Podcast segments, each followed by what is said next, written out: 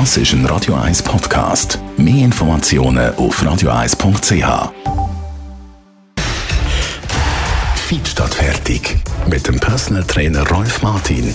Nur auf Radio 1. Guten Tag, Rolf Martin.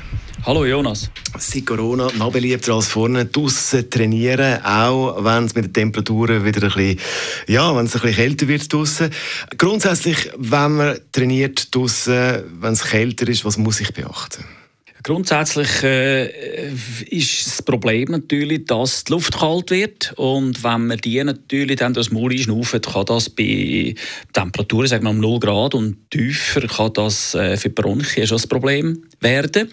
Kann unter Umständen sogar Kälteasthma auslösen.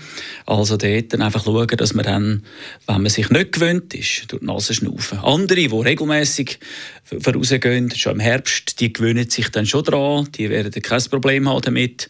Aber äh, wenn man durch die Nase schnauft, haben wir die Luft aufgewärmt und sonst kann man immer noch ein, äh, eine Maske drüber nehmen oder ein feines Halstuch, dass dort die Luft ein bisschen erwärmt wird.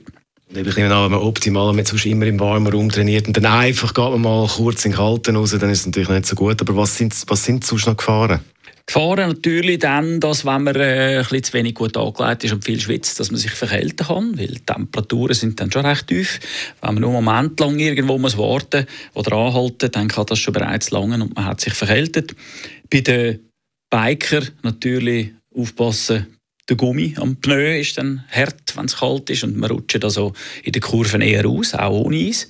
Das ist ein Thema. Und der Verfrierungen natürlich, wenn man der Biker, der schneller fährt, kann sich bei Minustemperaturen, also im Gesicht schon, Erfrierungen einfangen. Das sieht dann nicht so glatt aus. Also vielleicht eine fettende Creme, auf keinen Fall Feuchtigkeitscreme, weil es das noch verstärken, also fettende Creme, die verhindert, dass Verrührungen passieren können. Trainieren in der Kälte, das war das Thema. Tipps gibt es auch zum Nachlesen. In diesem Zusammenhang kann ich wieder mal unsere Radio 1 App für Smartphone empfehlen, weil auf dieser App kann man jederzeit die aktuellsten Podcasts nachlesen. In der Timeline, da ist natürlich jetzt auch der Rolf Martin dabei mit seinen Tipps in der Rubrik Fit statt fertig oder natürlich alle Podcasts zum Hören auf unserer Webseite radio1.ch.